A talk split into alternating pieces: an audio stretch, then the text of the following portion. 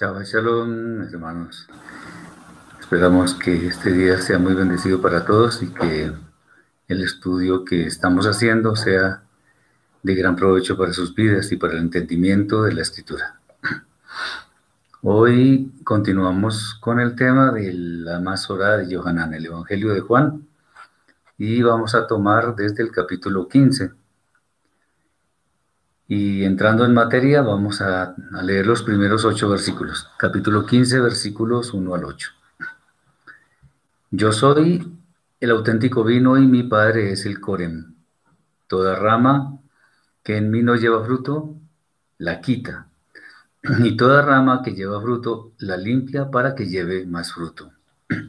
Ya vosotros estáis limpios por la Torah oral que os he dado. Permaneced en mí y yo en vosotros como la rama de la vid no puede llevar fruto por sí misma si no permanece recibiendo el vino, así tampoco vosotros si no permanecéis en mí. Yo soy el vino, vosotros sois la rama de la vid. El que se mantiene íntimamente unido a mí y yo a él, éste lleva mucho fruto, porque separados de mí nada podéis hacer. El que no se une íntimamente a mí, ya fue echado fuera como una rama de la vid que es cortada y finalmente se seca. Y las recogen y las echan en el fuego y arden. Si, permanecéis unidos en mí y mi Torah oral en vosotros, pedid lo que queráis y se os dará. Esto causará que mi Padre sea glorificado, que llevéis mucho fruto y seáis así mis talmidim. Bueno, quiero hacer algunas aclaraciones. Aquí la palabra Corem es como el viñador o el labrador. Y cuando esta versión habla de la Torah oral, acordémonos que Torah significa instrucción, entonces en realidad se refiere a las palabras que transmite Yeshua a sus talmidim. No vayamos a creer que existe una Torah diferente a la que fue dada en Sinai. Muy bien. El, ejemplo que pone Yeshua en cuanto a la vida nos ilustra, o sea, en, temas, en términos de la vida, del labrador, de, los, de las ramas, etc. Esto nos ilustra perfectamente que si nosotros no recibimos alimento, de la, alimento espiritual, de la vida verdadera, simplemente nunca habremos de llegar al conocimiento de la verdad pues el alimento que habríamos de recibir es adulterado, por supuesto. Pero cuando nuestro ser es, nuestro ser es alimentado por la vid verdadera, hemos de alcanzar verdadera sabiduría para cumplir con lo que el Eterno nos ordena. Aquí es importante tener en cuenta que nosotros somos conscientes de que Yeshua es el instrumento delegado por el Eterno para cumplir con la redención final de la humanidad. Si nosotros pensamos que no es Yeshua el instrumento, sino otro u otros, estaríamos diciendo que la vid verdadera no es Yeshua, sino esos otros.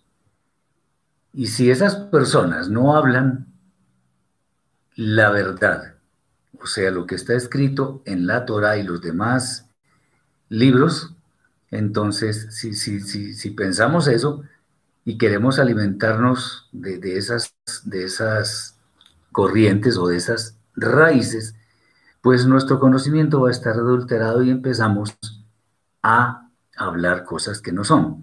Recordemos que el discípulo es igual a su maestro. Acordémonos del famoso adagio popular que nos dice, dime con quién andas y te diré quién eres. Y así sucesivamente nos damos cuenta que si no tomamos el alimento de lo de la verdadera vida, entonces vamos a tener problemas de entendimiento y por lo tanto de interpretación. Y en el caso de los traductores, pues obviamente en sus traducciones. Cuando Yeshua insiste en varias ocasiones que hay que seguirle a él y no a otro, ahí hay que tener en cuenta que él no habla por orgullo. Las palabras de él no son fruto del orgullo, sino la verdad simple y llanamente la verdad. Por ello es que él enfatiza en la relación que nosotros debemos tener con él, que equivale a tenerla con el Padre, porque Yeshua y el Padre son una ejad, son una unidad. Si nosotros estudiamos concienzudamente las palabras de Yeshua, todas las que están registradas, nosotros nunca le vamos a encontrar fisuras doctrinales, sino un verdadero apego a la Torah. De hecho, estudiosos que no creen en Yeshua como el Mesías prometido en las Escrituras, por ejemplo, eh, este señor Sabán, él dice que él no cree que Yeshua es el Mesías, pero que si él hubiera vivido en tiempos de Yeshua, indudablemente hubiera seguido sus enseñanzas. Es interesante eso. Eh, muy bien. Es bueno, es bueno entender que incluso en el judaísmo rabínico hay personas que saben, aunque no lo dicen en voz muy alta, que Yeshua fue un perfecto judío. ¿En qué sentido? Cumplió todo lo que dice la Torah, o lo que le correspondía hacer. Eh, esas personas consideran que, que Yeshua era un judío muy observante. Y de hecho, él puso en orden muchas cosas que en cierta forma habían sido desvirtuadas por el judaísmo rabínico. Y eso pues ya lo sabemos. La única forma mediante la cual podemos producir verdaderos frutos es recibiendo la enseñanza del Santo Maestro, quien nunca pecó y es el perfecto ejemplo de un sadik, de un justo, que tenía siempre como prioridad la fe obediente en el Eterno. Bueno, no, producir frutos no es solamente recibir el conocimiento de Yeshua, sino practicarlo, llevarlo a nuestra vida. Que sea, que no solo que sea parte de nuestra vida, sino que sea nuestra vida misma. Permanecer en Yeshua y las palabras que Él dice, en nosotros nos da la seguridad de que al elevar nuestras peticiones al Eterno, hemos de recibir respuesta. Pues al seguir fielmente el ejemplo de Yeshua, cuando pedimos es como si Él mismo estuviera pidiendo al Padre. Y en consecuencia nuestras peticiones han de ser concedidas, porque todo lo que Yeshua pidió al Eterno, Él se lo concedió. Tengamos en cuenta, aprovechemos para comentar otra vez que hacer o pedir algo en el nombre de Yeshua no es pronunciar su nombre o, decir la frase comúnmente conocida por muchas personas, en el nombre de Yeshua. No, no, porque si, se tratara de eso, cualquier rasha malvado podría decirlas y entonces automáticamente las peticiones se le concederían. Así no es la cosa. Cuando uno dice, eh, que pide algo en el nombre de Yeshua es porque está actuando, en, eh, está actuando como Yeshua actuaba, o sea, actuando en su nombre. Bien, vamos ahora a los versículos 9 al 17 del capítulo 15. Como el Padre me amó, también yo os he amado. Permaneced en mi amor, guardando mi Torah oral, bueno, sus palabras. Permanecéis, permaneceréis en mi amor como yo he guardado las misbot de mi Padre y permanezco en su amor. Estas cosas os he hablado para que mi simja, mi alegría, mi gozo, esté en vosotros y vuestra simja sea completa. Esto es misdva para vosotros, que os améis unos a otros como yo os he amado.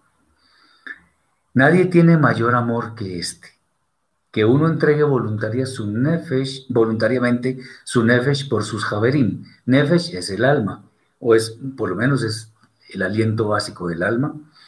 Por sus javerim, javerim son compañeros, amigos, en fin. Vosotros sois mis javerim si ponéis por obra mi Torah oral, mis palabras, que os he dado. Ya no, ya no os llamo abadim, o sea, siervos, porque el Ebed, el siervo, no sabe qué hace su Adón, su Señor, mas os he llamado Javerín, porque la Torá oral que oí de mi Padre os di a conocer. No me elegisteis vosotros, a mí, sino que yo os elegí a vosotros.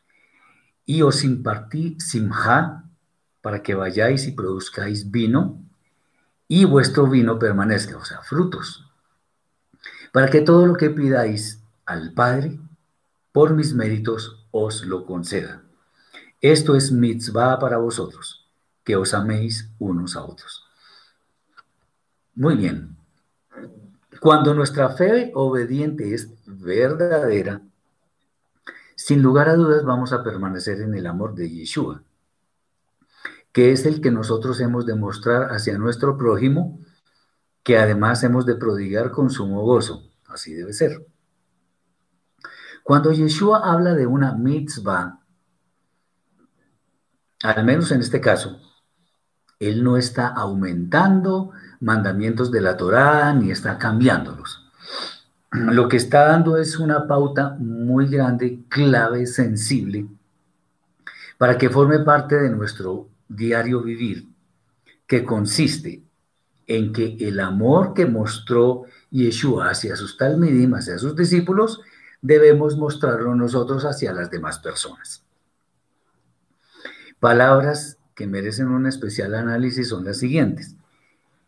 Dice Yeshua, nadie tiene mayor amor que este, que uno entregue voluntariamente su nefesh por sus javerim, o sea, su alma por sus, su, alma o su vida, porque es que también se puede decir vida, su, su alma o su vida por sus javerim. Bueno, aquí hemos de hacer un comentario que puede ser aclaratorio para muchas personas. Eh, en algunos movimientos religiosos los fieles sostienen que las transfusiones de sangre son prohibidas.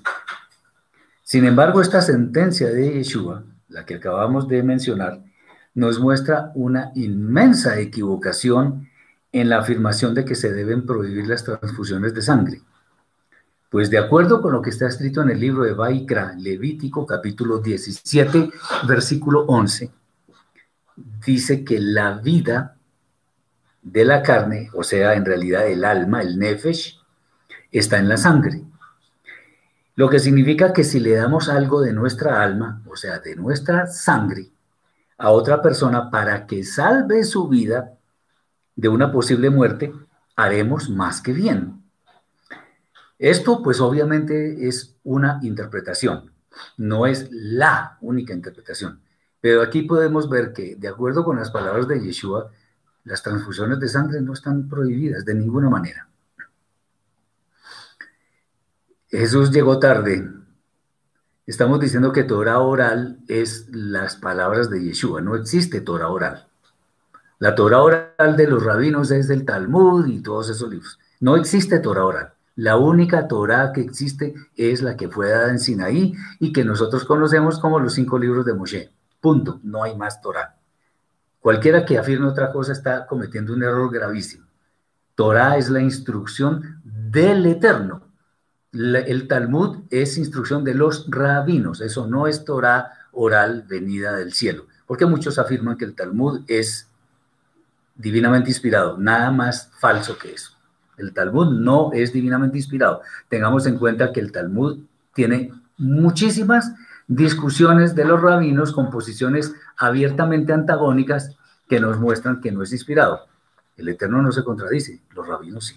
Bien, teniendo en cuenta también que, que un discípulo es una copia, una copia fiel de su rabino o de su maestro, poner en obra las acciones que implican las palabras de Yeshua eso es lo que hace un verdadero discípulo del Maestro. No es suficiente confesar que somos discípulos, sino demostrarlo especialmente porque el Eterno nos está viendo en todo momento. En consecuencia, lo que debemos mostrar al mundo, no para lograr visibilidad en sí misma, sino para cumplir los propósitos celestiales, es proclamar las buenas nuevas de salvación como Yeshua mismo nos enseñó. Ojo, aquí no estamos hablando de proselitismo, no estamos hablando de salir a las calles a proclamar eso, no, así no es. Ya, ya vamos a ver después en términos de qué es un discípulo para que veamos exactamente qué significa hacer discípulos, no buscar discípulos, que es muy diferente. Muy bien. Vamos ahora con los versículos 18 al 27. Si las autoridades de esta edad presente os aborrecen, sabed que a mí ha aborrecido antes que a vosotros. Si fuerais de ellos, amarían lo suyo, pero como no sois de ellos, sino que os elegí de entre ellos, por eso os aborrecen. Acordados de la Torah oral que os he dado. Aquí se repite mucho el término Torah oral, a mí no me gusta. Yo podría decir mejor, una forma más sencilla, las palabras o la enseñanza que les he dado, porque es que Torah oral se presta para confusiones. Muy bien. Un Ebed, un siervo, no es mayor que su Adón, que su Señor. Si a mí me persiguieron, también a vosotros os perseguirán. Si guardaron mi palabra, también guardarán la vuestra. Mas esto os harán por causa de mi nombre, porque no han tenido nunca una relación íntima con el que me envió. Si no hubiera venido y les hubiera hablado, no serían responsables de su pecado, pero ahora no tienen excusa por su pecado de corrupción. El que me aborrece también a mi Padre aborrece. Si no tuvieran las evidencias que he presentado ante ellos y que ningún otro ha dado, no serían responsables de su pecado. Mas ahora han visto, y aún con eso, nos han aborrecido tanto a mí como a mi Padre. Pero esto es lo que significa la palabra escrita en la propia Torah. Me odiaron, sin causa. Mas cuando venga de nuevo la Shejina, o sea, la presencia del Eterno, a quien yo os enviaré con la autorización del Padre, la Ruach Emet, o sea, el Espíritu de verdad, que procede del Padre, ella mostrará en su tiempo las sagradas evidencias de mi identidad. Y vosotros también presentaréis estas evidencias porque habéis estado conmigo desde un principio. Nuestra fe eh, debe ser tal que mientras nuestra prioridad sea buscar el reino de Elohim y su justicia, todo lo demás nos será añadido, como dice eh, Yeshua por allá en la Masora de Matitiahu, el Evangelio de Mateo. Por ello, aunque podamos ser señalados injustamente, perseguidos e, e, incluso maldecidos, no debemos desfallecer en seguir este camino, pues la recompensa irá a venir al final. Cuando aquí hablamos también de persecuciones, no pensemos que es que necesariamente nos van a, a matar o nos van a poner en la mira para vetarnos, quién sabe para qué cosas, aunque sí puede suceder, sino que la persecución es también tienen otras formas, como por ejemplo eh, tratar simplemente de, callar nuestra voz para que no seamos autorizados en ninguna parte para hablar, por ejemplo, o qué sé yo. Muy bien. Que un siervo no sea superior a su Señor, lo cual está diciendo Yeshua, nos debe mostrar que si a Yeshua lo señalaron y lo persiguieron injustamente, pues a nosotros nos va a suceder lo mismo. Pero en todos los casos hemos de tener la seguridad de que el Eterno nos va a guardar. Todo ello sucede porque quienes persiguen a los discípulos de Yeshua nunca realmente tuvieron una relación con él. Algo sobre esto. Es bueno recordar un pasaje que a mí me, me, gusta muchísimo y es el que leemos en, en el libro de Daniel, cuando los tres amigos de él fueron echados en un horno de fuego. Antes de que fueran echados, ellos se opusieron a hacer lo que el, rey decía y dijeron algo. Nosotros no vamos a adorar sus imágenes, nada de eso. Y sabemos que el Eterno es capaz de librarnos del horno y de cualquier cosa. Estoy parafraseando un poco. Pero hay, tres palabritas que me gustan mucho. Y si no, debes saber, oh rey, que de todas maneras no vamos a ceder. Entonces, ese y si no, ¿qué significa? El Eterno nos puede guardar si Él quiere. Si no nos guarda de alguna acechanza o de lo que sea, no por eso hemos de dejar de creer en Él. No por eso hemos de cambiar nuestra fe obediente por una que es pasajera y que solamente le obedece a los designios del mundo. Tengamos mucho cuidado con esto. Eh, Alejandro dice, ¿sería válido o académico llamarle Torah oral de Yeshua a sus enseñanzas? ¿Para qué? Es que en realidad es bueno decir mejor las palabras de Yeshua, la instrucción de Yeshua. Torah oral puede confundir. Pues correcto sí es porque en esta versión del código real está. Lo que yo digo es que yo prefiero decir de otra forma para no confundir. Porque como hay muchas personas que están convencidas que existe una Torah oral y una Torah escrita, ellos casi que juran que existen dos Toras, dos Torot.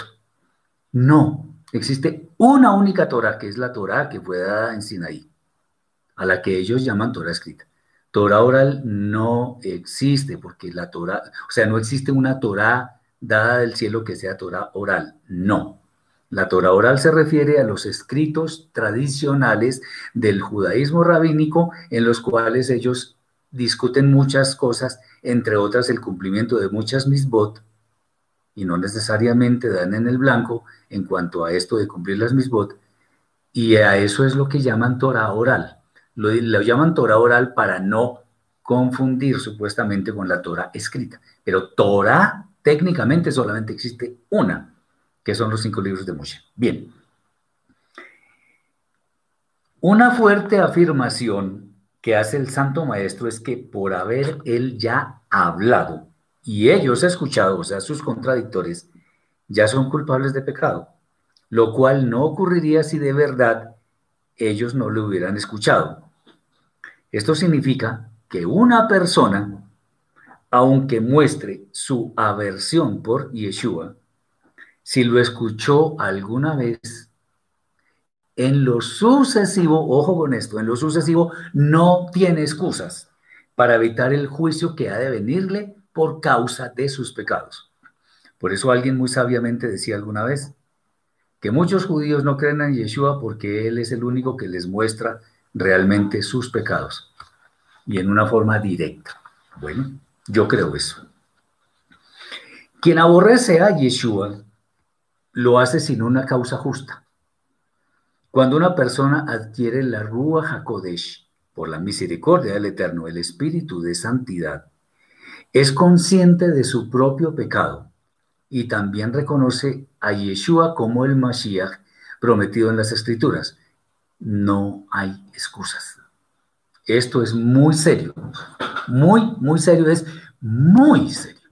Entonces, desvirtuar a Yeshua de ninguna manera tiene sustento en la escritura, no lo tiene.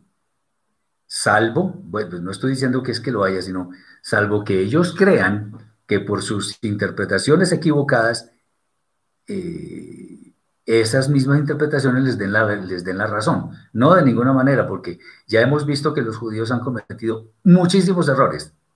No los estamos estigmatizando, no estamos menospreciando su legado.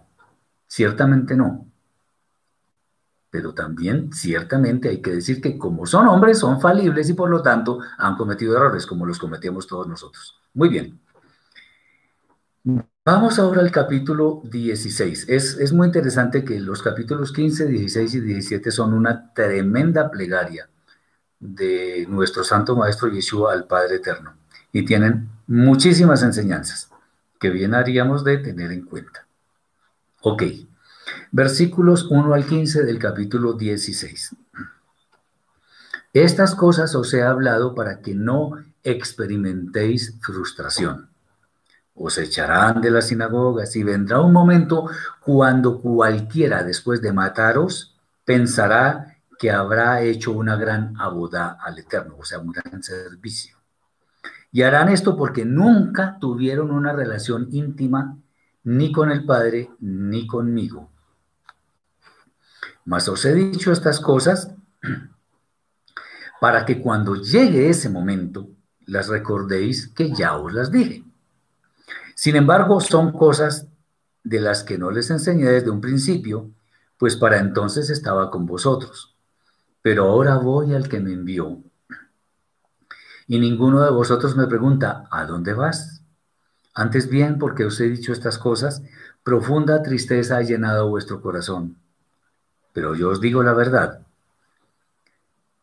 Os conviene que me vaya, porque si no me voy, la Rúa Hakodesh no vendría a vosotros, pero si me voy, os la enviaré.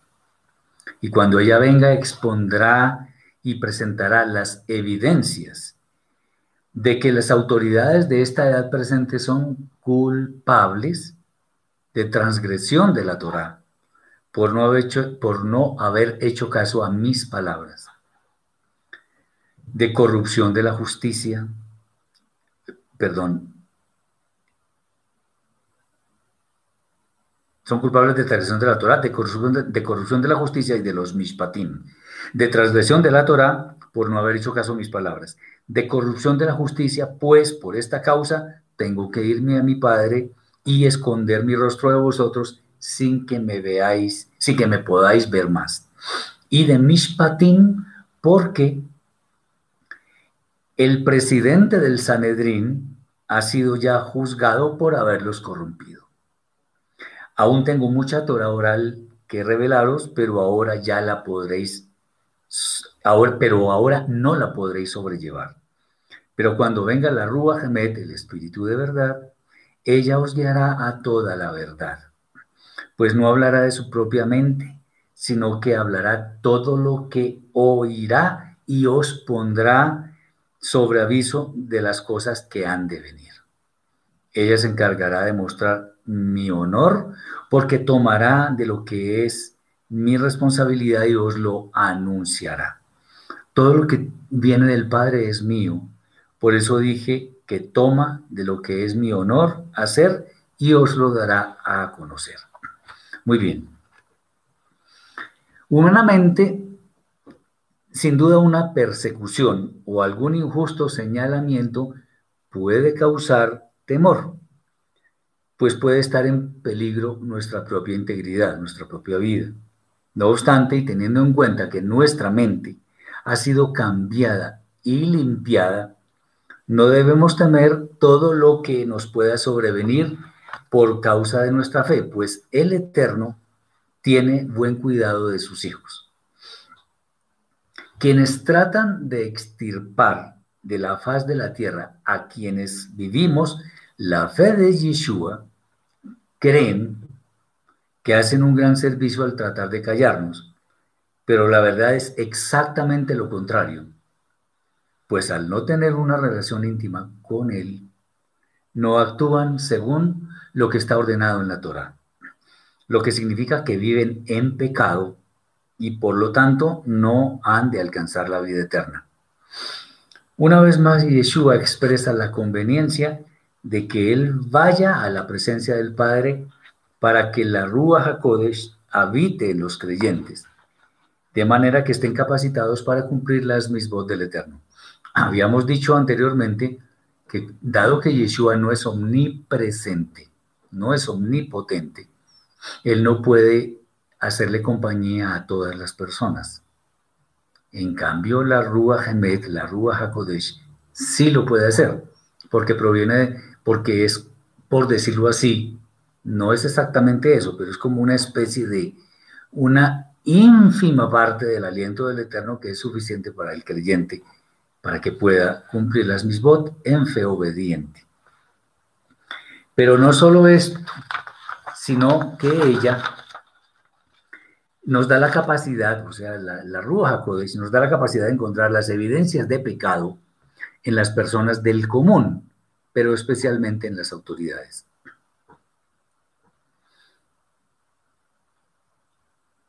Dice Jesús, ¿cómo entendemos? Cuando venga la Ruja Kodesh, ¿es un nivel diferente espiritualmente hablando? No es lo mismo, solo que es como si estuviera Yeshua dentro de cada creyente, pero lo que está es como una, el aliento del Eterno.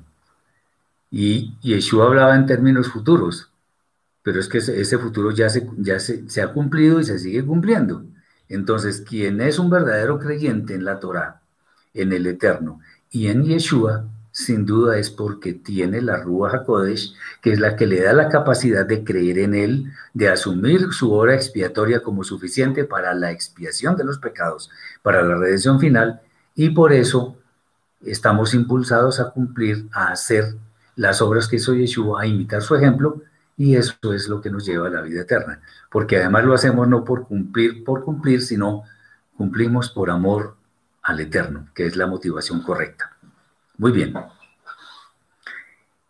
Todas las autoridades, esas autoridades de las que podemos discernir su maldad, que especialmente violan la Torah en forma consciente, son las que más van a acarrear juicio delante del Eterno, pues a quienes más se les ha dado es a quienes más se les ha de exigir.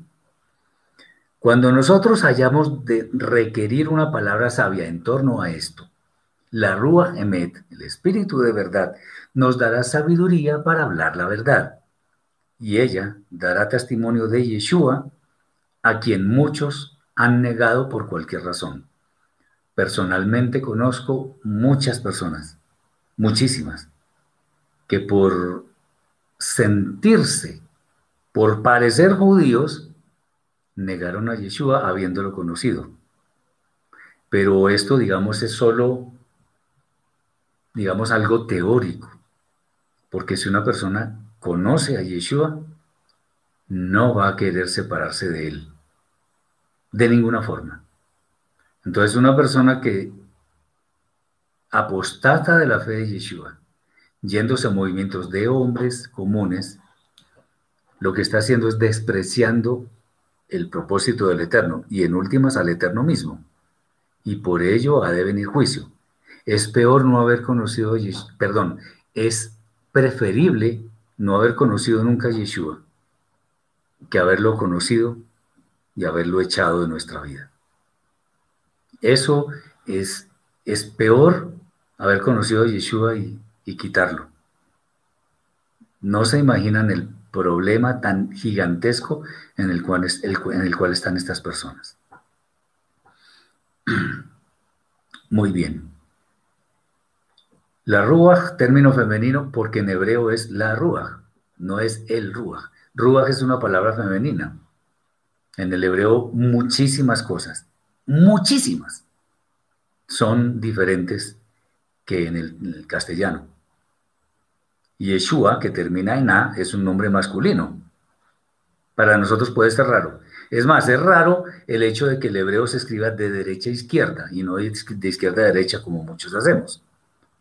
O sea, en, realidad el hebreo escribe correctamente, de derecha a izquierda. Pero bueno, eso, eso lo, miraremos después, pero, pero en el hebreo existen muchas cosas que para nosotros son raras. Muy bien. Ok, ahora entonces vamos a los versículos 16 al 24. Estamos en el capítulo 16. Un poco y ya no me veréis. Y de nuevo un poco y me veréis. Varios de sus talmidim comentaban en secreto. ¿Qué es esto que nos dice un poco y no me veréis y otra vez un poco y me veréis y me voy al Padre? Decían pues, ¿qué es esto que dice un poco? No sabemos de qué habla. Yeshua comprendió que deseaban preguntarle por eso y les dijo, preguntáis entre vosotros acerca de esto que dije un poco y no me veréis y otra vez un poco y me veréis. De cierto, de cierto os digo que vosotros lloraréis y lamentaréis y las autoridades de esta generación se alegrarán, pues en verdad vosotros os llenaréis de tristeza. Pero, pero vuestra tristeza se transformará en simja, o sea, en alegría, en gozo. Cuando la mujer está de parto, tiene aflicción porque ha llegado su hora, pero después que ha dado, que ha dado a luz su bebé, ya ni se acuerda de su angustia por el gozo de que un hombre ha venido al mundo. También vosotros ahora tenéis tristeza, pero os volveré a ver y se alegrará vuestro corazón y nadie podrá arrebataros entonces vuestra simja, vuestra alegría. Y en aquel día no me preguntaréis nada. De cierto, de cierto os digo, todo lo que pidáis al Padre por mis méritos, os lo dará. Hasta ahora nada habéis pedido nada por mis méritos. Pedid y recibiréis, para que vuestro gozo sea cumplido. Muy bien. Que Yeshua haya subido a los cielos dejó a, su a sus talmidim con un gran vacío. Claro, ellos amaban a su maestro. Pero él les dio la esperanza de estar de nuevo con nosotros, entre todos nosotros. Por ello es que nuestra tristeza se transformará en alegría, pues a largo plazo es que viene la salvación que nos dará paz y bienestar eternos. Por el momento, Yeshua dice a sus talmidim, a sus discípulos, que todo lo que pidamos por sus méritos nos será hecho.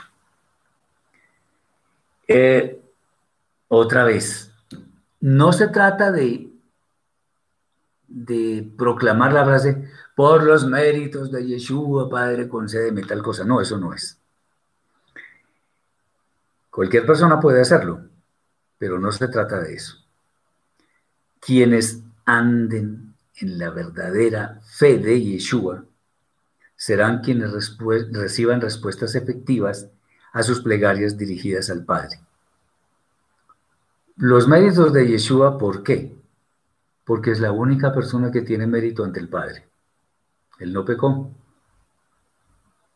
Y todo lo que hizo él en su vida fue obedecer al Padre fielmente. Los seres humanos todos hemos cumplido, todos hemos pecado, y eso está escrito en varias partes, por ejemplo en Coelet, Eclesiastés, capítulo 7, versículo 20, donde dice, ciertamente no hay hombre justo en la tierra que haga el bien y nunca peque. Cuando el rey Shlomo, Salomón, estaba ofreciendo, estaba dedicando el templo, también dijo una frase por allá en primera Melahim Aleph, o sea, primera de Reyes, capítulo 8, versículo 46, porque no hay hombre que nunca peque. Interesante, ¿verdad? Entonces, el único que tiene méritos es Yeshua. Muy bien. Cuando Yeshua dice que nada se ha pedido por sus méritos, nos quiere mostrar que hemos pedido mal, pues nuestras acciones no imitan a las acciones de Yeshua. Por ello es que es tan importante que nosotros decidamos andar como Yeshua anduvo mientras estuvo en esta edad presente. Pues es eso y no otra cosa lo que ha de despertar la misericordia celestial hacia nosotros para socorrernos. Entonces, no es que sea algo automático que viene porque yo pronuncio ciertas palabras y ya con eso eh, el cielo me concede todo. No, no es así. Bien. Vamos a los versículos 25 al 33. Dice así. Estas cosas os he hablado en Midrashim. Midrashim son estudios que, parecidos a las parábolas. O si alguno recuerda las famosas fábulas de Sopo y de Samaniego, es algo así, similar a eso. Eh, viene la hora en que no os... Estas cosas os he hablado en Midrashim. Viene la hora en que no os hablaré usando Midrashim, sino claramente os anunciaré acerca del Padre. En aquel día pediréis por mis méritos, y no os digo que yo rogaré al Padre por vosotros, porque el Padre mismo os ama. Pues vosotros me habéis amado y habéis tenido perfecta fe que yo salí de Elohim. Salí del Padre y he venido al mundo. Otra vez dejo al mundo y voy al Padre. Dicen sus talmidim, mira, ahora hablas con claridad y ningún midrash eh, dices, ahora entendemos que tienes Da'at de todas las cosas, Da'at es conocimiento, y no tienes necesidad de que alguien te pregunte. Por eso tenemos perfecta fe que saliste de Elohim. Y Yeshua les respondió, ahora tenéis emuná, o sea, fe obediente. He aquí viene una hora y ya llegó en que seréis esparcidos cada uno para su propia casa, para dejarme solo. Aunque no estoy solo, porque el Padre está conmigo. Estas cosas os he hablado para que en mí tengáis shalom, tengáis paz. En medio de las autoridades de esta generación tendréis aflicción, pero confiad, yo las he vencido. Eh, Marcela dice, Ruach es una palabra femenina, pero no quiere decir que sea la parte femenina del Eterno. Es que el Eterno no tiene parte femenina ni parte masculina. Él no se puede comparar a ninguna persona ni a nada que esté en este mundo. Uno, no puede decir que el Eterno se divide en parte femenina y parte masculina. No, eso no existe. No existe. Por ejemplo, la palabra Shaddai, que, que significa el Todopoderoso, se refiere, a los, se refiere también, o sea, se asocia también a los senos femeninos porque dan la leche materna. Eso no significa que él sea mujer. Eh, también es eh, el Adonai Sebaot, el, el, Señor de los ejércitos, es masculino, pero no tiene nada que ver con que él tenga una parte y otra parte. No. Eso es para que entendamos que él gobierna sobre todo y que tiene, entre comillas, características poderosas de todo, pero no se puede identificar con un sexo, digámoslo así, de ninguna manera. Bien. Ok.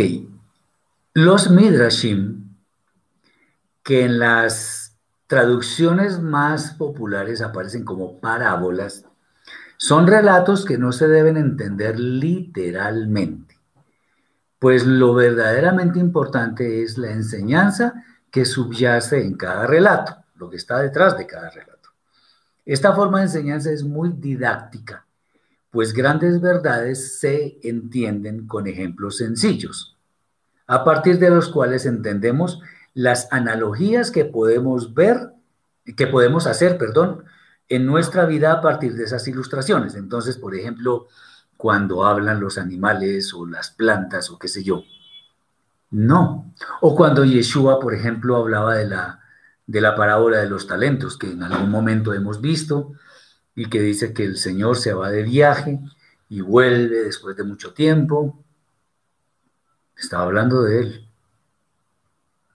Y a, y a los siervos son sus talmidim, sus, sus discípulos, y cuando vuelva, o sea, cuando venga el juicio, le tomará cuentas a cada uno. Esa es una parábola que nos habla del final del tiempo, pero no nos lo dice directamente, sino que así entendemos de una forma muy didáctica las verdades que están escondidas aparentemente detrás de este relato. Pero ahora, eh, a ver, digamos, nosotros entendemos todas estas cosas, pero porque ya tenemos toda la literatura, digámoslo así. Pero es, es claro que si estuviéramos en aquella época, pues no sería fácil entender. Yeshua en una situación en la cual sus contradictores estaban por todos lados, hablaba con Midrashim, ¿está? Encontraba contradictores en toda parte. Pero él hablaba por Midrashim de tal manera que los incrédulos no pudieran entender. Esto de ninguna manera se puede tomar como egoísmo ni como acepción de personas. Lo que sucede es que cuando hay quienes quieren profanar lo santo, es preferible esconderlo de ellos. ¿Qué decía Yeshua? Que no demos las perlas a los cerdos. Y ahí no estaba hablando de animales, y el que tiene oídos para oír, que oiga. Ahora que está llegando el momento en el cual Yeshua habría de ser entregado, él manifiesta a sus talmidim que hablará sin el recurso de los midrashim, de las parábolas, pues estará en confianza total con ellos y en libertad para expresarle las verdades que él tiene acerca del Padre. La exhortación que al final hace el Santo Maestro es que mientras estemos en esta edad presente, hemos de vivir adversidades. Pero todo esto ha de formar nuestro carácter para entender que así como Yeshua venció al mundo, nosotros hemos de vivir una situación similar, lo cual se ha de reflejar al final del tiempo.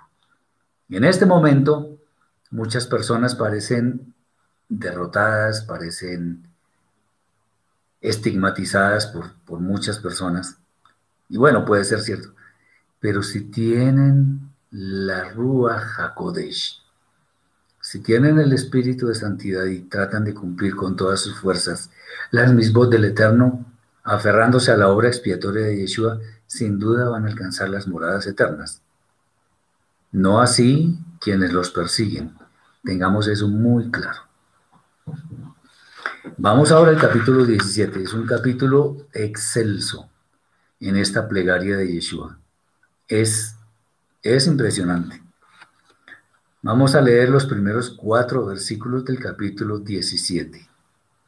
Estas cosas habló Yeshua y levantando sus ojos al cielo dijo, Padre, la hora ha llegado.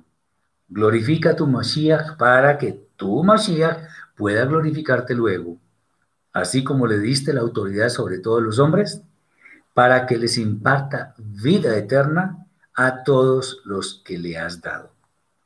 Y esta es la vida eterna, que tengan una relación íntima contigo, el único Elohim verdadero, y a Yeshua HaMashiach, a quien enviaste. Yo te glorifiqué en la tierra, concluyendo la misión que me encomendaste hacer. Bueno, Yeshua era consciente de que su hora de ser levantado había llegado o estaba llegando. Razón por la cual le pide al Padre que le glorifique, lo cual en ninguna manera tiene que ver con exaltaciones personales que estimulen el orgullo, sino más bien una súplica para que con lo que va a ser el Santo Maestro, muchas personas crean y le sigan, lo cual equivale a tener fe obediente en la Torah y sus misbot de acuerdo con la correcta interpretación de Yeshua. La declaración que encontramos en el versículo 3 es un resumen de lo que hemos de hacer para entrar en la vida eterna que se resume en tener una relación íntima con el Eterno, lo cual equivale a decirnos actuar con fe obediente en Él y en lo que Él ha establecido en su Torah. Pero también significa tener esa relación con Yeshua, ya que Él es la mejor imagen del Padre, lo cual está escrito en varias partes de, de, de los Evangelios y de otros escritos. Sobre este texto, y aquí es donde quería también llegar, entre otras, porque hay varios versículos que son interesantísimos. Este versículo 17.3 es una de las mejores evidencias de que Yeshua y el Padre Eterno no son el mismo. Pues es claro que Yeshua está orando al Padre y no tiene sentido pensar que Yeshua estaba orándose a sí mismo. Eso, eso es, es ridículo, es absurdo. Eso no tiene ningún sustento en la escritura. Eso, eso, eso, eso escrituralmente no tiene ningún asidero eh, que nos pueda hacer pensar que es, que es sabio hacerlo. Mucho menos, aquí viene una afirmación que muchos hacen y a mí realmente me molesta, me molesta en gran manera. Muchos hacen una, afirmación donde dice que la parte humana de Yeshua le estaba orando a su parte divina. ¿Cómo así? Eso, ¿En dónde existe en la escritura algo semejante? Eso no existe. Son ganas de hacer prevalecer teorías que son absurdas, que son paganas y que son, los que, son teorías que dañan la fe de las personas. Esto es absolutamente indignante. Si, complementamos este texto con otros, por ejemplo, Primera de Corintios 8, 6, me voy a permitir leerla para que nos demos cuenta de los errores garrafales que cometen algunos supuestamente con interpretaciones. Aquí vamos a, a dar cuenta de eso. En Primera de Corintios capítulo 8, versículo 6, encontramos una afirmación impresionante. Dice, para nosotros, sin embargo, solo hay un Elohim, el Padre. El Padre. del cual proceden todas las cosas, y nosotros somos para Él. Y un Señor, o sea, además del Padre, existe alguien que es un Señor, Yeshua Amashiach, por medio del cual son todas las cosas y nosotros por medio de Él. Ahí estamos viendo que son dos completamente diferentes. Esto desvirtúa esa tal Trinidad que es una, una abominación en la Escritura. Y hay otro versículo que me, me impacta mucho también, y está en la Torah, el capítulo 23 del libro de Bemidbar, eh, números 23, 19, dice así, Elohim no es hombre para que mienta, ni hijo de hombre para que se arrepienta. Él dijo y no hará, habló y no lo ejecutará. O sea, más claro imposible. El Eterno no es hombre, no puede ser hombre. Además, tengamos en cuenta que Él no comparte su gloria con nadie. Muy bien. Muy bien lo que dice Javier. Eso pasa por utilizar nuestra lógica, así se crean sectas, porque sacan conclusiones muy lógicas. De hecho, es bueno decir, mis hermanos, que la Torah, la escritura, no se interpreta con lógica humana, ni con filosofía, ni con ética, ni con nada de esas cosas. Por eso estudiar Torah no es lo mismo que estudiar matemáticas, ni que estudiar física, ni nada de esas cosas. Y ojo, y enseñar Torah tampoco es lo mismo que dar cátedra en una universidad, en un colegio, enseñar o dar una conferencia sobre superación personal. Eso no es lo mismo. Enseñar Torah tiene que ser de otra forma. Además, tiene que estar impregnado, esa enseñanza tiene que estar impregnada de amor. Si no es así, olvidémonos que se puede enseñar Torah. Ah, bueno, Jorge Alfonso también dice una cosa muy buena, el Eterno no tienta a nadie y él no puede ser tentado. Bueno, pero Yeshua fue tentado y, fue tentado en todo. Entonces algunos vuelven y dicen, no, la parte humana de Yeshua, dejémonos de bobadas y perdón por el término. Eso no puede ser así. Bien. Ahora el versículo, los versículos 5 al 8. Y ahora, Padre, glorifícame tú al lado tuyo con la gloria que tenía que tenía junto a ti antes de la creación de todas las cosas. Yo revelé tu verdadera identidad a los hombres que de esta edad presente me diste. Tuyos eran y me los diste, y han guardado tu Torah. Ahora, ahora han conocido que todas las cosas que me has dado proceden de ti. Porque la, la palabra que me diste les he dado y ellos la recibieron y conocieron verdaderamente que salí de ti y creyeron que tú me enviaste. Ok, ahora lo que pide Yeshua ahora es que el Eterno muestre al mundo la grandeza del Mashiach, pues él fue quien dio a conocer al Eterno entre los hombres.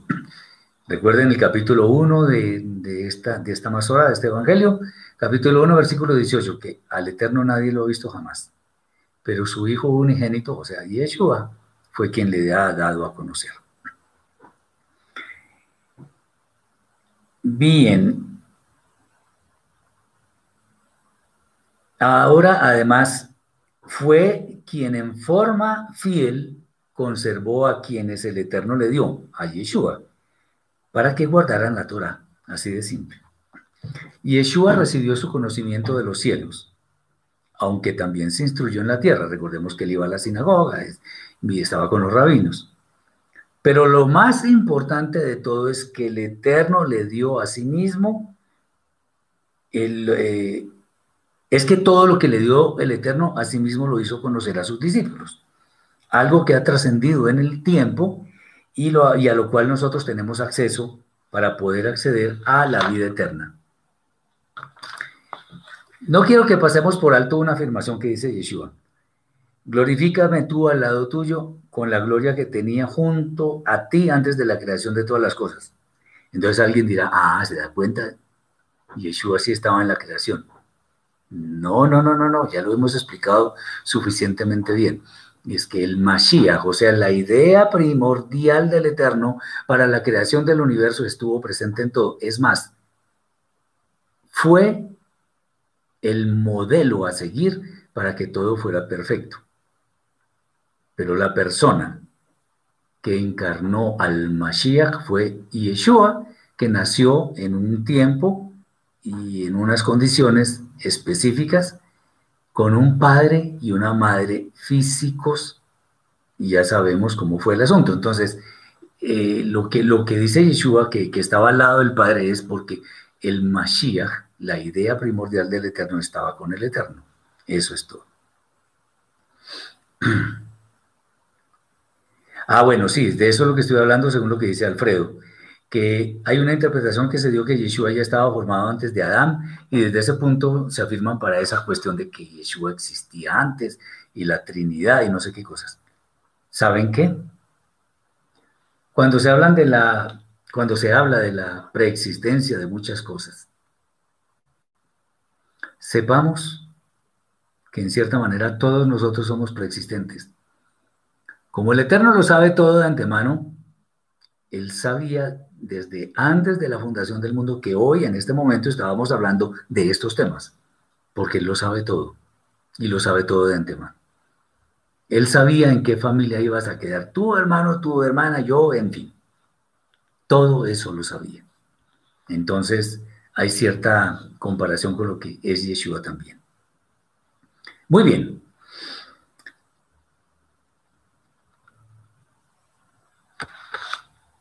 Cuando nosotros recibimos ese conocimiento, ese Da'at, honestamente entendemos que Yeshua salió del Padre, pero no simplemente porque Yeshua lo dice, sino porque las evidencias escriturales así lo reflejan.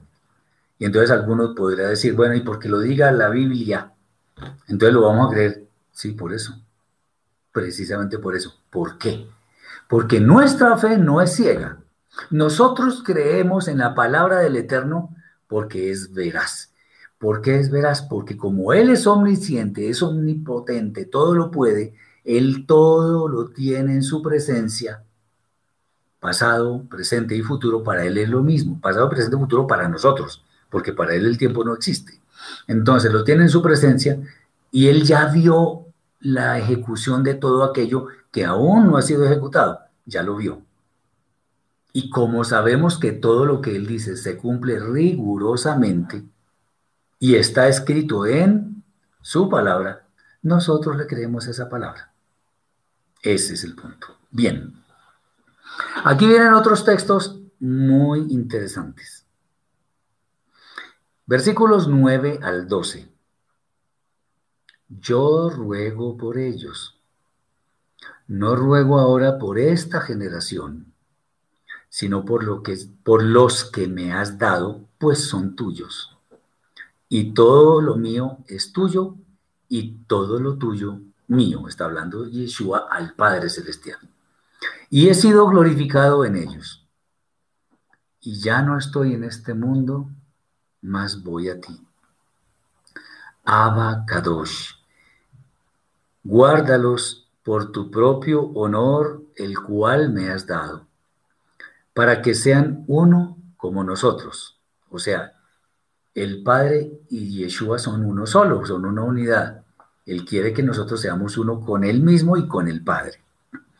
Cuando estaba con ellos, yo los guardaba por la autoridad que me diste y los cuidé y ninguno de ellos se perdió, sino el hijo de perdición, cumpliéndose así la escritura. Muy bien.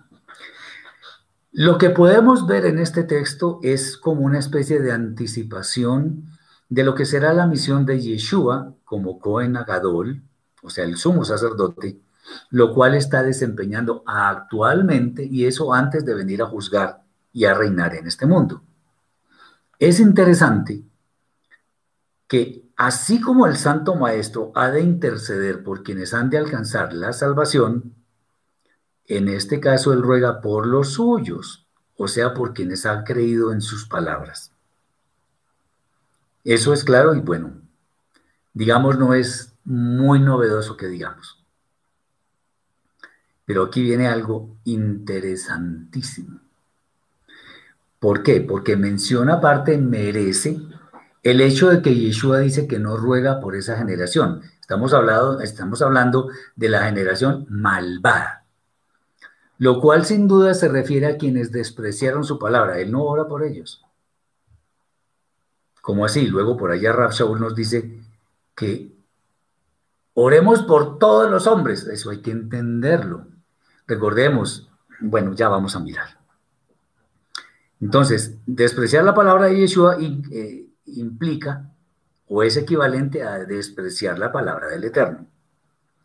De esto podemos aprender que nuestras plegarias, cuando tienen que ver con el área espiritual y la salvación que se ha de alcanzar, debe ser por quienes están en el camino de la fe, pues la, la relación con el Eterno es personal e intransferible. O sea, pedirle al Eterno que, que salve a, a un malvado. ¿Y por qué lo va a salvar? ¿Porque yo le estoy pidiendo? La salvación no depende de una oración de una persona. No y no. Definitivamente no depende de eso. Depende de la vida de esa persona. Que yo pueda pedir algo de misericordia, pues tampoco, porque es que la persona otra vez lo que estamos diciendo, la persona debe tener una relación personal e intransferible con el Eterno. Eh, no es, o sea, todo esto es bueno ilustrarlo con ejemplos para que no pensemos que, que, de pronto esto es dogmático o que simplemente porque yo lo estoy diciendo debe ser así. No, no, no, no, esto lo sacamos de ejemplos que hay en la escritura. Por ejemplo, Oraciones centradas en los justos fue la que hizo Abraham. Cuando iba a suceder el, juicio justo contra Sedom y Amorá, o sea, Sodoma y Gomorra. Él clarísimamente, Abraham, estaba intercediendo por los justos. Señor, si hay 50 justos, ¿vas a destruir las ciudades por 50 justos? No, Señor. Bueno, tranquilo. Yo no lo voy a destruir por los... ¿Y qué tal que hayan solamente 45? Por los 45 no las destruyo. ¿Y si hay 40? Bueno, tampoco. ¿Y, y, qué? ¿Y si hay 30? Por los 30 no las destruyo. ¿Y 20? Por los 20 no las destruyo. ¿Y 10? Si hay 10 no las destruyo, pero ahí sí ya el Eterno ya dejó de hablar con Abraham. Pero Abraham estaba refiriéndose a los justos de Sodoma y Gomorra. Justos. Y ni siquiera había diez justos. Es más, Lot no es que fuera muy justo, pero al menos él era un justo delante de todos esos malvados. Y las ciudades fueron destruidas. Pero el Eterno salvó al único justo que había allí, que era Lot y con sus dos hijas, porque ni siquiera la mujer de Lot era justa. Espero que estemos entendiendo esto. No estoy diciendo que seamos indiferentes que nos consideremos superiores, no. Lo que estoy diciendo es que hagamos las cosas correctamente. Ay, que se va a perder tal persona. Nadie tiene excusa para decir que no conoce al Eterno y Rav Shaul lo dice clarísimamente en el capítulo 1 de la carta a los romanos. Nadie tiene excusa. La relación con el Eterno es personal. Entonces, por ejemplo, cuando leemos en el libro de Job que él hizo holocaustos por sus hijos, error. Yo no puedo hacer, no puedo pedir que se salve nadie porque eso es personal. Obviamente yo tengo que dar ejemplo, tengo que enseñar adecuadamente, tengo que reprender a quienes puedo reprender, en, en este caso mis hijas, por ejemplo. Claro que sí lo puedo hacer. Pero yo garantizarle la salvación a nadie, no puedo hacerlo, no puedo, porque eso, porque mi salvación es mía, no de otras personas. Espero que entendamos bien.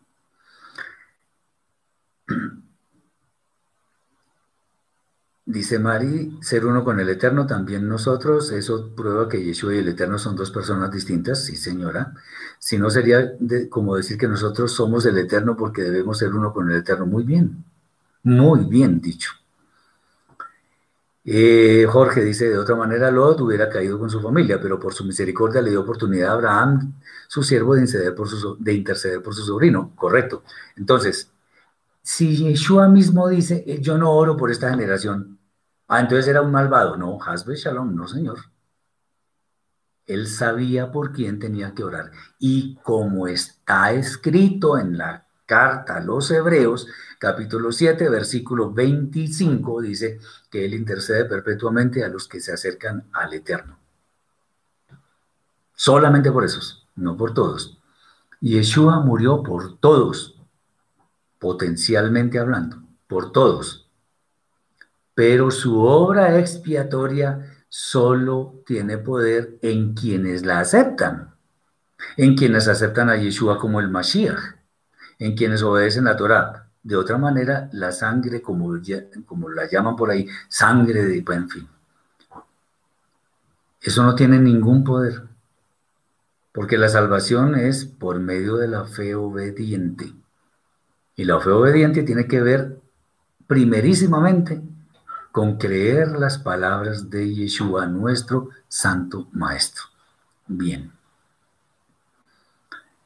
Ah, eh, Mari, bueno, la voy a mencionar porque me parece interesante. Dice, hay una doctrina que escuché en una ocasión a algunos rabinos decir que todos al tener una partícula del Eterno llegaremos a hundirnos con él para ser el Eterno. Sí, es un error garrafal. Eso, eso no tiene ningún sentido. Fíjense ustedes que hay una doctrina o teoría, como la quieran llamar, que se llama panteísmo. Y el panteísmo es ni más ni menos que decir que todos somos el eterno también. Y que vamos a ser el eterno. Eso, eso es pagano. Muy bien. Entonces, por esto que hemos dicho, no podemos tomar las palabras de Yeshua como si estuviera menospreciando a otras personas. Él hace las cosas correctamente, acordémonos que Él no pecó. Y debemos imitarlo en todo. Y a eso es lo que estamos llamados. Entonces tengamos mucho cuidado con eso. Muy bien, Alfredo dice, la, intercesión no es, no que se nos enseñó fue de orar y ayunar por alguien, pero el ayuno es purificación propia, correcto. Y la oración sin fe obediente es perder el tiempo. Uy, perfecto. Perfecto, excelente, dio en el punto. ¿Qué dijo Yeshua? Ustedes piden y no se les concede porque piden mal. Yo puedo hacer una oración muy bonita y bueno y correcta, pero si mi vida no está demostrando que soy discípulo de Yeshua, entonces no estoy orando en el nombre de Yeshua y por lo tanto mi petición, por muy piadosa que parezca, no se me va a conceder. Así de fácil. Muy bien. Versículos 13 al 19. Este, este capítulo 17 es, 17 es hermosísimo. Mas ahora voy a ti, del 13 al 19. Mas ahora voy a ti y hablo estas cosas en el mundo para que tengan mi simja completa en ellos mismos. Simja es alegría, gozo, en fin.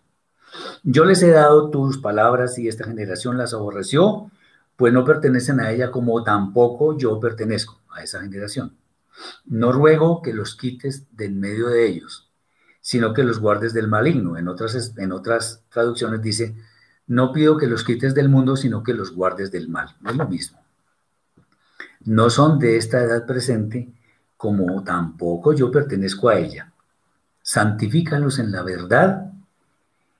Tu Torah es la verdad como me enviaste en esta edad presente, también yo los he enviado. Y por ellos yo me consagro a tu Torah, para que ellos también sean consagrados a tu Torah.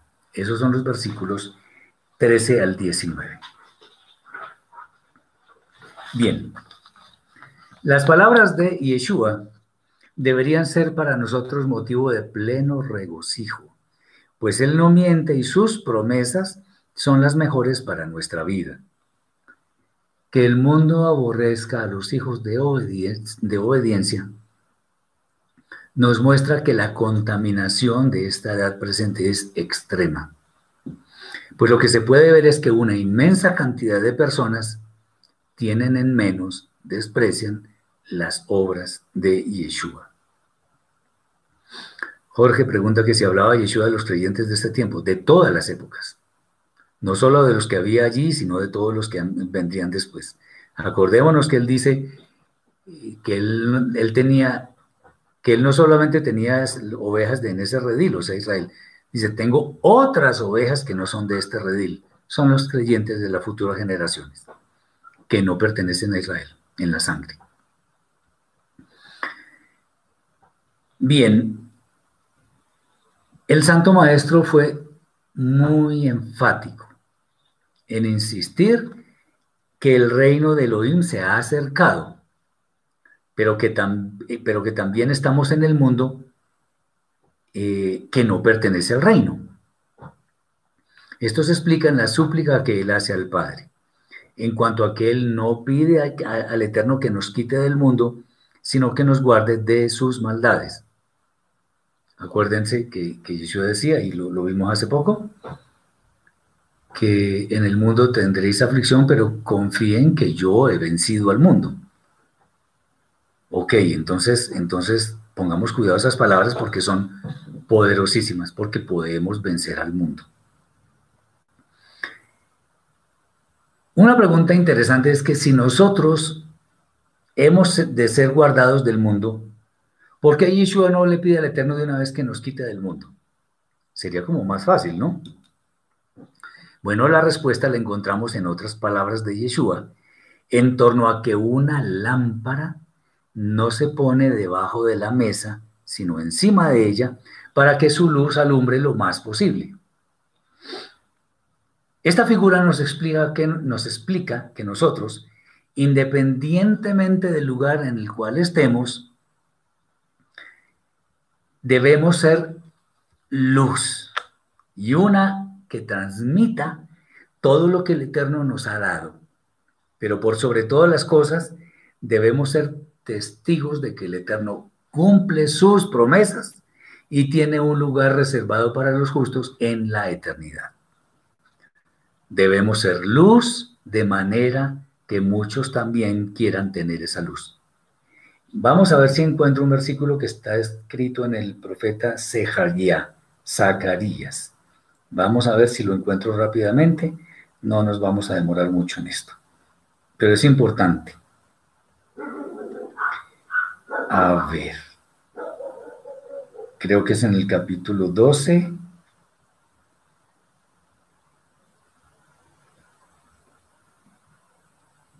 o el, el 14. Vamos a mirar. Donde dice, ah, no, perdón, es el 8, ya me acordé, 8, 12.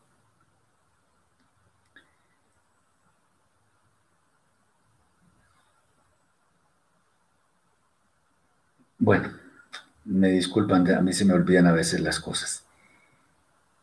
Eh, el caso es que él dice que en el futuro vendrán 10 hombres de las naciones y se asirán. Tomarán el manto de un judío para decir, queremos ir contigo porque sabemos que Elohim está contigo. Entonces, ¿queremos eso?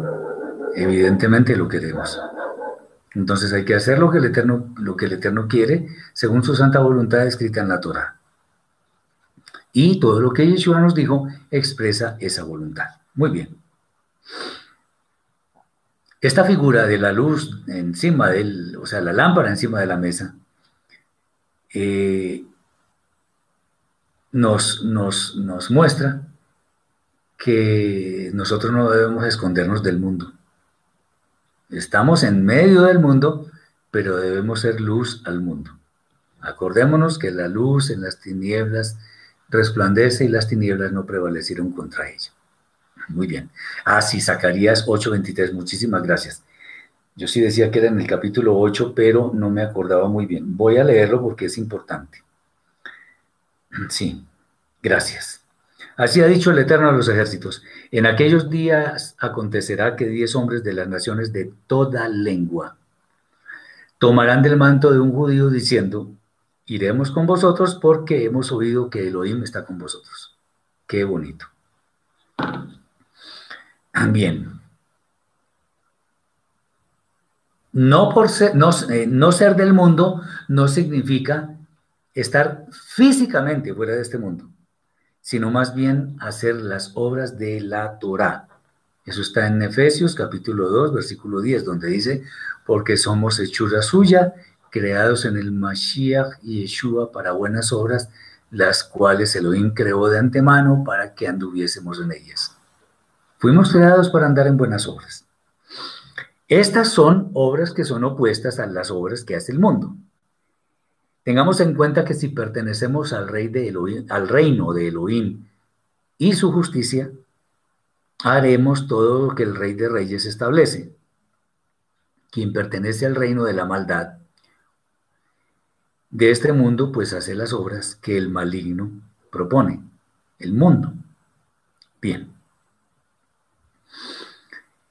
Ah, aunque en la actualidad nosotros no estamos viendo físicamente a Yeshua, no lo vemos en persona, sabemos que está intercediendo por nosotros. Y sabemos también que poseemos su espíritu, su Ruach Kodesh. Lo cual significa, aunque Él en persona, en aquel momento en que Él existía, no nos envió, por sus palabras entendemos que sí lo hizo lo cual implica una inmensa responsabilidad en nuestras vidas, pues debemos esparcir la luz que Él nos mostró y con la cual podemos decir que impregnó nuestras vidas. Muy bien. Vamos ahora a los versículos 20 al 26. Aquí lo, lo, que estábamos diciendo sobre las futuras generaciones que preguntaba creo que Jorge. 20 al 26. Mas no ruego solamente por estos, sino también por los que han de creer con perfecta fe en mí, por la solemne declaración que de mí ellos darán, para que todos sean una unidad, como tú, Padre, en mí y yo en ti. Que también ellos sean una unidad perfecta con nosotros, para que esta edad presente crea que tú me enviaste. Y yo bajo palabra les he dado ya la gloria que me has dado, para que vivan en perfecta unidad, como nosotros somos una unidad perfecta, yo en ellos y tú en mí, para que sean perfeccionados en unidad, para que esta edad presente pueda comprender que tú me enviaste y los amaste a ellos tanto como a mí. Padre, aquellos que me has dado, quiero que donde yo estoy, también ellos estén conmigo, para que contemplen mi gloria que me has dado, que me, pues me amaste desde antes de la creación de todas las cosas. Abba Sadik. Ciertamente esta edad presente no ha tenido una relación íntima contigo, mas yo la tuve, y estos conocieron que tú me enviaste y les di a conocer quién eres tú realmente y yo y lo daré a conocer más aún para que el amor con que me amaste esté en ellos y yo en ellos. Bien. Dice Jesús, mundo igual a quebrantar la Torah. No, mundo es todo lo que existe con sus ofrecimientos, con sus pecados, etc. Entonces, el mundo lo que hace es quebrantar la Torah porque el pecado es la violación de la Torah. Entonces el mundo y sus deseos son, eh, son los pecados que se convierten en la violación de la Torah. Eso es. Eso es el mundo. Todos los sistemas religiosos, económicos, seculares, etcétera, que nos invitan a violar la Torah. Muy bien. He aquí más palabras de Yeshua con una gran profundidad. Él no solamente estaba rogando por sus talmidim, sino por quienes después habrían de creer en él. Esto es, quienes han de seguir sus pisadas, pero también han de creer fielmente en la obra expiatoria que él realizó para que nuestros pecados fueran perdonados. Aquí nos, nos cita un versículo excelente de Yeshayahu, capítulo 9, versículo 2, Isaías 9.2, donde dice, el pueblo que andaba en tinieblas ha visto una luz brillante. A los que habitaban en una tierra muy sombría, la luz les ha resplandecido. O sea, personas extrañas que andaban en la oscuridad ahora ven la luz. O ahora vemos la luz. Yeshua dijo claramente, gracias por el texto, mi hermana. Yeshua dijo claramente que no había sido enviado sino a las ovejas perdidas de la casa de Israel. Una lectura concienzuda, perdón, una, más bien, una lectura sin análisis de estas palabras podría hacernos pensar que la misión de Yeshua no es para todos. Sin embargo, ahí sí cuando hacemos la lectura concienzuda y vemos que su obra trasciende religiones, etnias y otras consideraciones, nos damos cuenta que a todo aquel que sea conciudadano de Israel le aplica este texto. De manera que potencialmente puso su vida por toda la humanidad. Pero el efecto de salvación, como lo mencioné hace unos instantes, aplica a quienes han creído con fe obediente, esto es, a quienes siguen fielmente a Yeshua como el enviado del Padre. Recordemos para este efecto las palabras proféticas de Yehezkel, el profeta Ezequiel, capítulo 37, solamente voy a, a, leer unos textos muy cortos. Lo vemos, capítulo 37, y donde dice él, por ejemplo, en el versículo 15, 16, vino mi palabra del Eterno diciendo, Hijo de hombre, toma ahora un palo y escribe en él para Yehudá y para los hijos de Israel, sus compañeros. Toma después otro palo y escribe para él, para Yosef, palo de Efraín, y para toda la casa de Israel, sus compañeros. Júntalos luego uno con el otro para que sean uno solo y serán uno solo en tu mano. Y ahí ustedes pueden seguir leyendo lo, lo siguiente. En las que hay en esas palabras, Yehudá y Efraín, y Efraín es Israel, llegan a ser uno solo. Asimismo, están las palabras del Rab Shaul, de bendita memoria, el apóstol Pablo, en la carta a los Efesios, capítulo 2, versículos 11 y siguientes. Vamos a leer algo de eso. Dice así.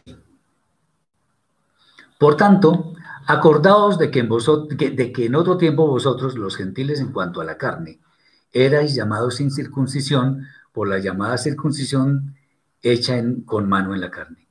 En aquel tiempo estabais sin Mashiach, alejados de la ciudadanía de Israel y ajenos a los pactos de la promesa, sin esperanza y sin Elohim en el mundo. Está hablando en términos pasados. Antes estabais así. Pero ahora en el Mashiach y Yeshua, vosotros que en otro tiempo estabais lejos, habéis sido hechos cercanos por la sangre del Mashiach. Porque Él es nuestra paz, que de ambos pueblos hizo uno, el paralelismo es evidente, derribando la pared intermedia de separación, etcétera, etcétera. Entonces ahí vemos que el Eterno tiene unos planes muy concretos.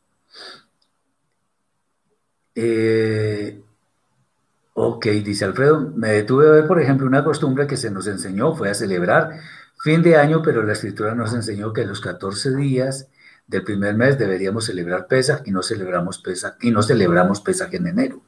Correcto. Muy bien. Al estar en Yeshua, nuestra identidad nada tiene que ver con nuestra nacionalidad en la tierra o con otras consideraciones. Todos ahora somos una unidad que debería vivir según una misma mente y un mismo parecer. Cuando existe alguna disparidad de criterios en torno a las palabras del Santo Maestro, tal situación debe suceder de pronto por alguna de estas razones. Una es inmadurez espiritual, o sea, una fe que no está suficientemente bien consolidada. O quizá porque en realidad no hay un total convencimiento de lo que dice el maestro, en cuyo caso es una fe que debe ser reforzada adecuadamente. Rafael dice, si el nombre implícito de Yahweh es Yahshua y el nombre de Yeshua significa salvación, el nombre de arameo es Yahshua. No, no, no, no, no, ahí usted está cometiendo unos errores. Yahshua no existe, porque la partícula ya nunca se escribe al principio en los nombres en la escritura. Usted ve la, escritura hebrea, no la española, no, la hebrea. Por ejemplo, esta.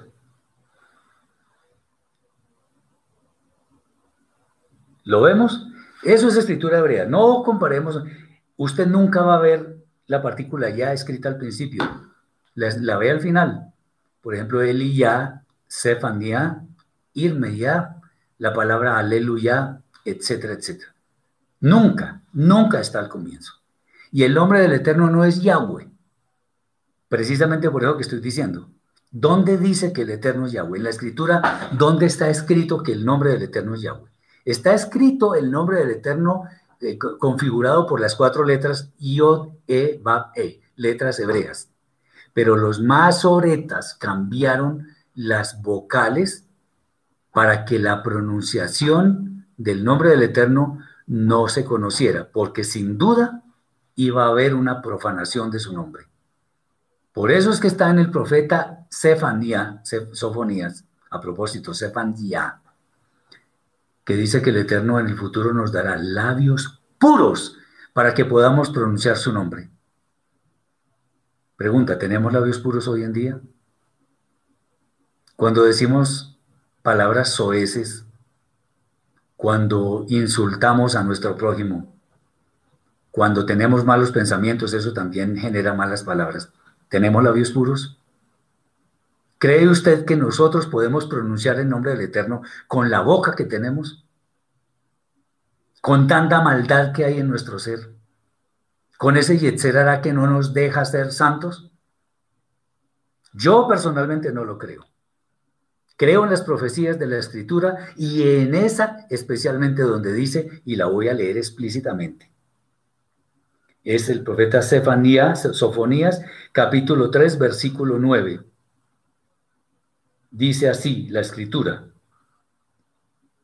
En aquel tiempo, oiga bien, en aquel tiempo devolveré yo a los pueblos pureza de labios, para que todos invoquen el nombre del Eterno, para que le sirvan de común consentimiento. Pregunta, ¿el profeta se equivocó o es que todavía no tenemos labios puros? Pensemos en eso. Entonces no existe Yahshua, eso no existe, ni existe Yahweh. El nombre del Eterno, con todo cariño se lo estoy diciendo, la pronunciación del nombre del Eterno no la conocemos. Y el nombre de nuestro Redentor es Yehoshua, abreviado Yeshua. Usted lo puede ver en la escritura.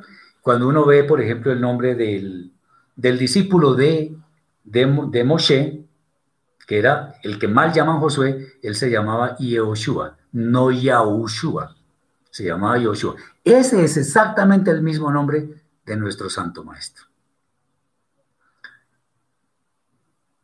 Juan, uy, me, me, extraña esta pregunta que usted está haciendo. Y seguramente llegó muy al final, que si yo soy trinitario, no. La Trinidad es una abominación en la escritura. Y acabamos de decir, lo hemos dicho en esta charla, que el Eterno y Yeshua son diferentes. O sea, creo que llegó tarde, amigo. Muy bien. Eh, va bien, Jorge dice algo interesante. Isaías cuando fue llamado manifestó que tenía labios contaminados y tuvo que ser purificado por el ángel. Así es. Muy bien. Podemos seguir hablando de muchas cosas, pero no quiero que estas charlas sean eternas. Entonces, espero de todo corazón que eh, estas, estas palabras han sido de gran edificación, de mucha bendición para todos y estudiemos la escritura, no como nos plazca, sino como está escrito y para eso tratemos de buscar un maestro. Yo les aconsejo que lo hagan.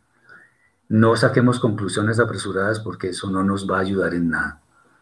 Entonces, y sobre todo, tratemos de aprender al menos los fundamentos de la lengua hebrea porque allí es donde entendemos los mensajes originales. Espero que sean todos muy bendecidos, que terminemos todos este Shabbat con mucha bendición también eh, y que el Eterno haga obras en cada una de sus vidas y las de sus familias.